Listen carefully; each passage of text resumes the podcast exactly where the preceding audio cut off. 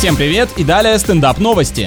В Таиланде сотрудники зоопарка спасают пингвинов от депрессии. Видимо, городская жизнь даже на них оставляет отпечаток. Зверинец закрыт из-за пандемии, а привыкшие к вниманию животные в отсутствии туристов впадают в тяжелое уныние. Вот так думали, они нас развлекают, а оказывается все наоборот. Работникам учреждения пришлось организовать для птиц новый распорядок дня с пробежкой, водными процедурами, солнечными ваннами и здоровым питанием. Прям как настоящий рехаб для знаменитостей, потерявших популярность.